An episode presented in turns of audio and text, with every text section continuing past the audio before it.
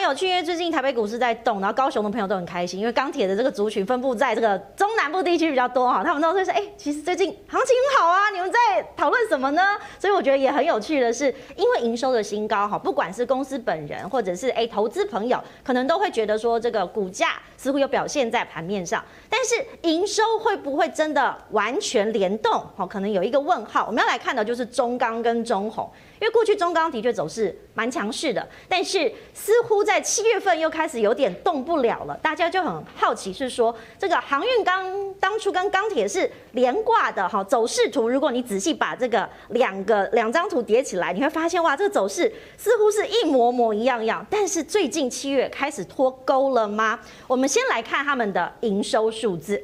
中钢的六月份的业绩出来了，哈，年增率超过了六成二，而且觉得获利含涨，未来会持续的增加。所以其实你可以看到啊，他们六月份的营收呢是高达了三百八十八亿元。那么如果呢以这个月增年增，大家呢都会觉得哇，这个业绩大好哈，获利会水涨船高。那当然呢，还有受到了疫情的影响，所以其实呢，大家解封，好，这个出货啊。中钢本身的商品啊，虽然是价下降的，但是呢，其实他们会觉得影响不大，是相对稳定。好，这个是中钢目前给投资人的一个讯息。那另外刚刚讲到中红，大家也会觉得，哎，中红也很大啊，六月营收哇更厉害，十四年新高，好，十四年新高。所以大家在看到说，这钢铁族群包含了中红、中钢构、东钢啊。辉呃叶辉还有巨亨等等，那刚刚提到的春雨这个相关的合并营收都是有大幅成长性，但是股价为什么没有完全的反应呢？维泰，我想先补充一下刚刚陈燕说的研究员那个故事。身为过过去研究员很多，都会有一些心酸血泪，你懂吗？你懂吗？哎、欸，其实我不是心酸血泪，不，我我是心酸。没有没有没有。其实我我我我过去我很喜欢去拜访传统产业的公司哦。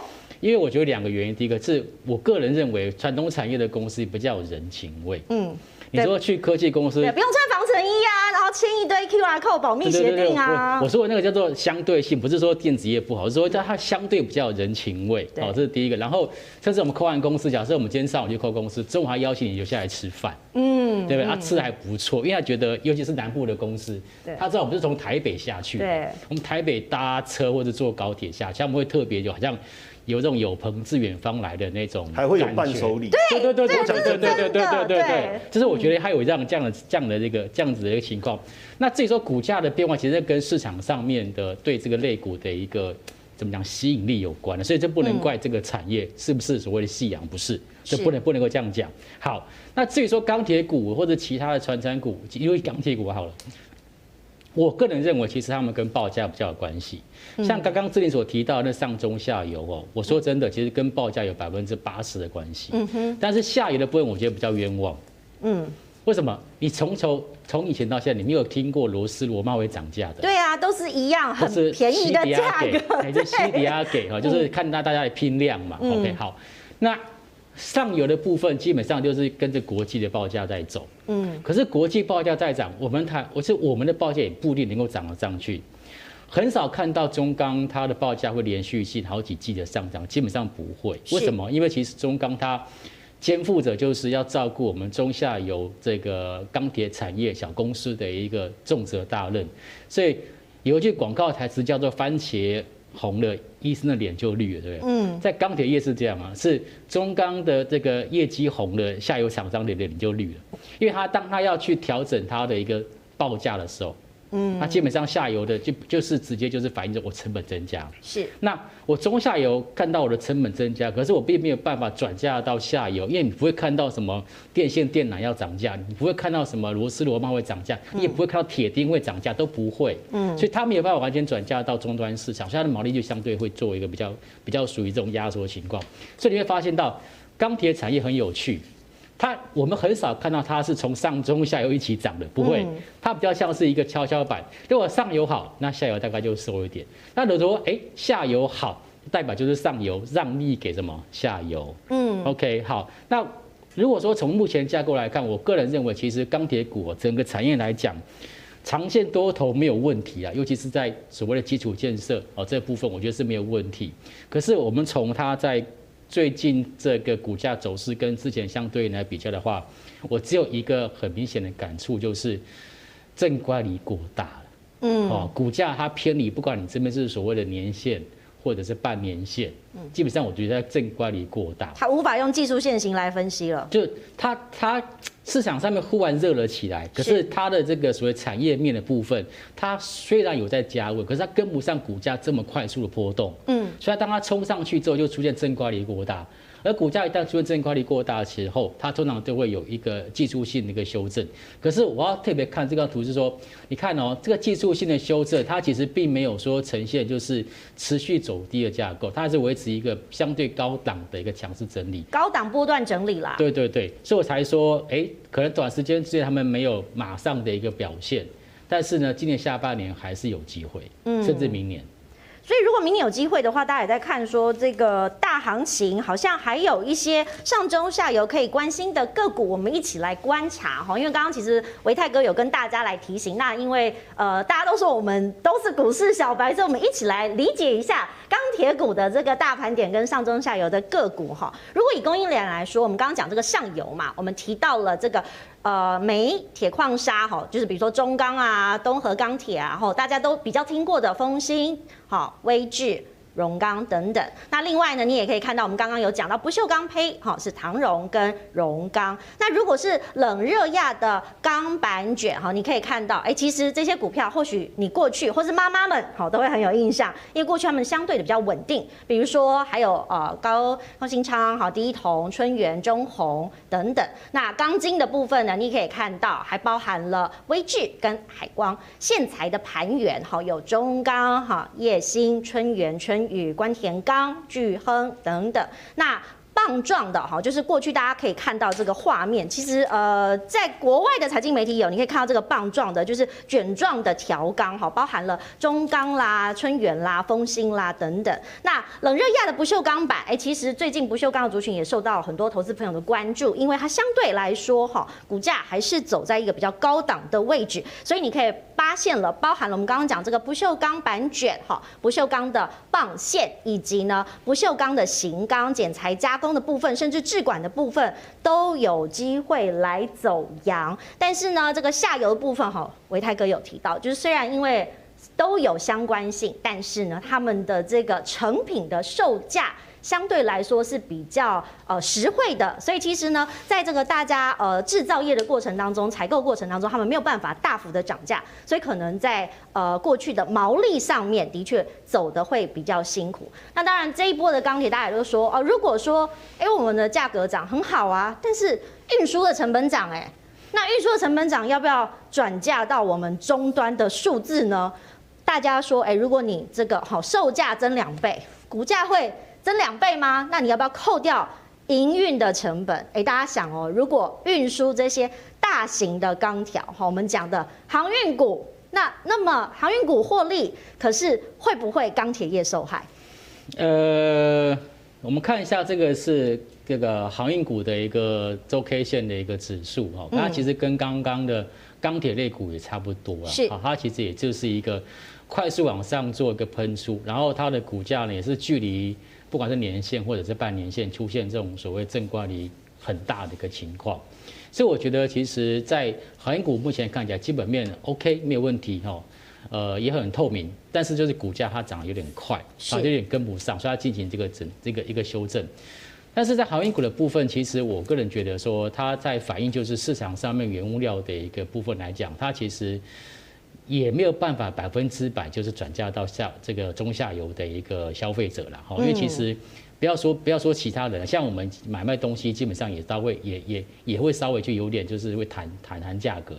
那因为在这次真的是从上游到中游，就是从货柜的这个仓位到货柜的那个数量，甚至说包括那个船只的一个数量，基本上都是呈现短缺。这可以是近十年来基本上很少看到的情况。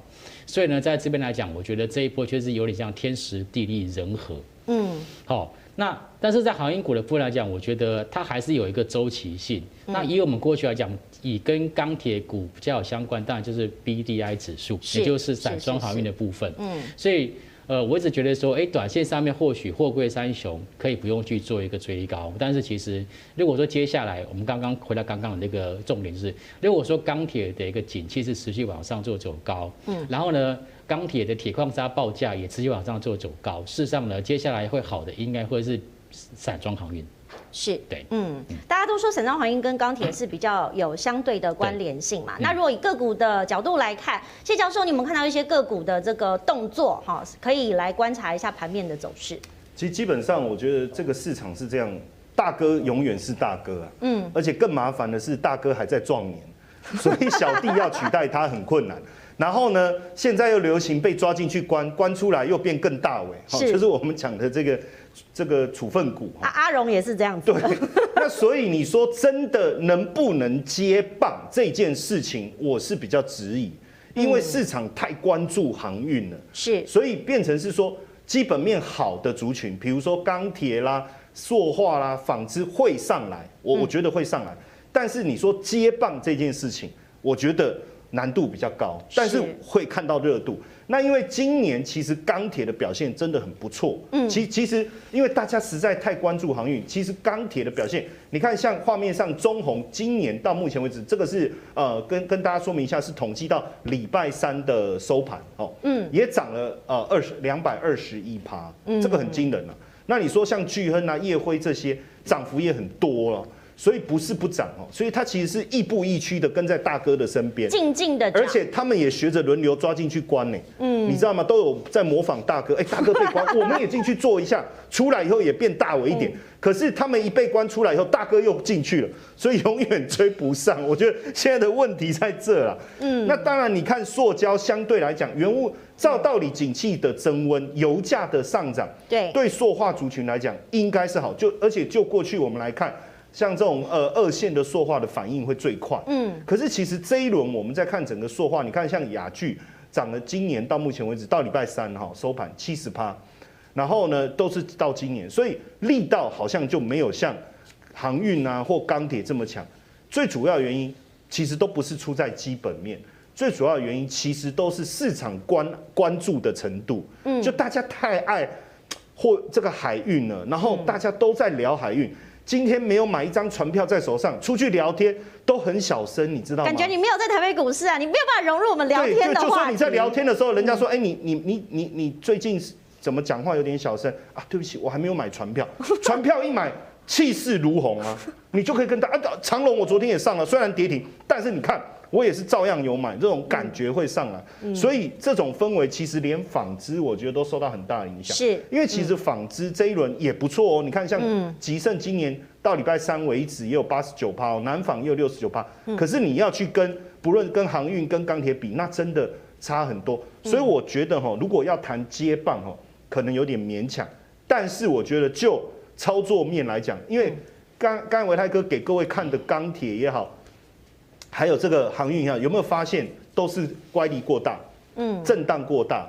那对于一个比如说最近才想要开始上船的人而言，不是吃一颗晕船药就能解决的，嗯。所以我我我觉得或许可以开始去思考的是说，在下半年整个景气推升的过程中，哪些股价它基本面是 OK，营收成长动能是够的，嗯。那我们求稳哦，求稳。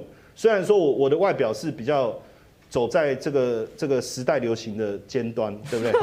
哦哦，好像没有人这样认同，是的。但是我基本上我觉得操作上我们还是稍微稳定一点。像远东新，它是在纺织的最上游，是而且它其实供货给欧美的这个比例其实是蛮高的。嗯。那最近如果各位去看哦，法人其实也也持续开始在布局这一档股票，而且我们看在呃，其实五六月的时候，虽然法人有一波的调节，可是实际上。并没有把股价打到这一个季线之下，有守住季线，我觉得这个是还不错的一个状态哦。而且呢，近期的营收的一个成长度力道也够哦，所以我觉得这个部分可以做一个观察。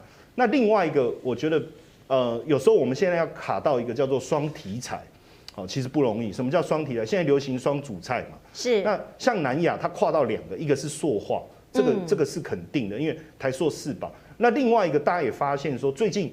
电子股其实开始有呃有明显在动，虽然大家关注这个航运啊钢铁，可是其实电子有一些跟苹果概念相关的，或者是跟这个车电有关的，例如 PCB 的部分。嗯，那 PCB 的最上游，那你的玻纤布是谁？哎、欸，其实就是南亚。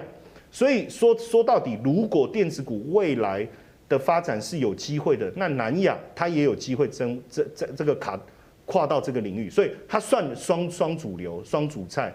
那最近的营运表现，尤其是第一季，我看它的获利还算是蛮惊人，因为第一季 EPS 赚了二点二三。对，台塑四宝最近也发布营收嘛，这个是史上的新高。但当然，大家会觉得说，你第一季赚这么多，未来油价如果没有办法在，万一油价跌哦，没有办法再维持高档，会不会受到影响？但是我刚才讲南亚跨到双主流嘛，如果油价维持高档，对它还是有利的。那另外一个就是说，在电子的部分如果上来，对它也有利。所以假设说今天呃。我觉得也不讲，不是说一个接棒的概念，但是在市场高度震荡的过程中，如果我们希望能有一个比较稳定，而且跟上欧美解封以后的这种消费啦，整个带动起来的一个氛围的话，嗯，我觉得也可以往这个方向去做一个观察。难怪谢教授是妈妈的最爱哈，因为他讲的这个稳健，就是呃蔡澜族跟妈妈最喜欢的这个标的。其实因为受到限制啊，要不然其实我是很希望。帮很多妈妈解决他们女儿另一半的问题。哦，是这样子的。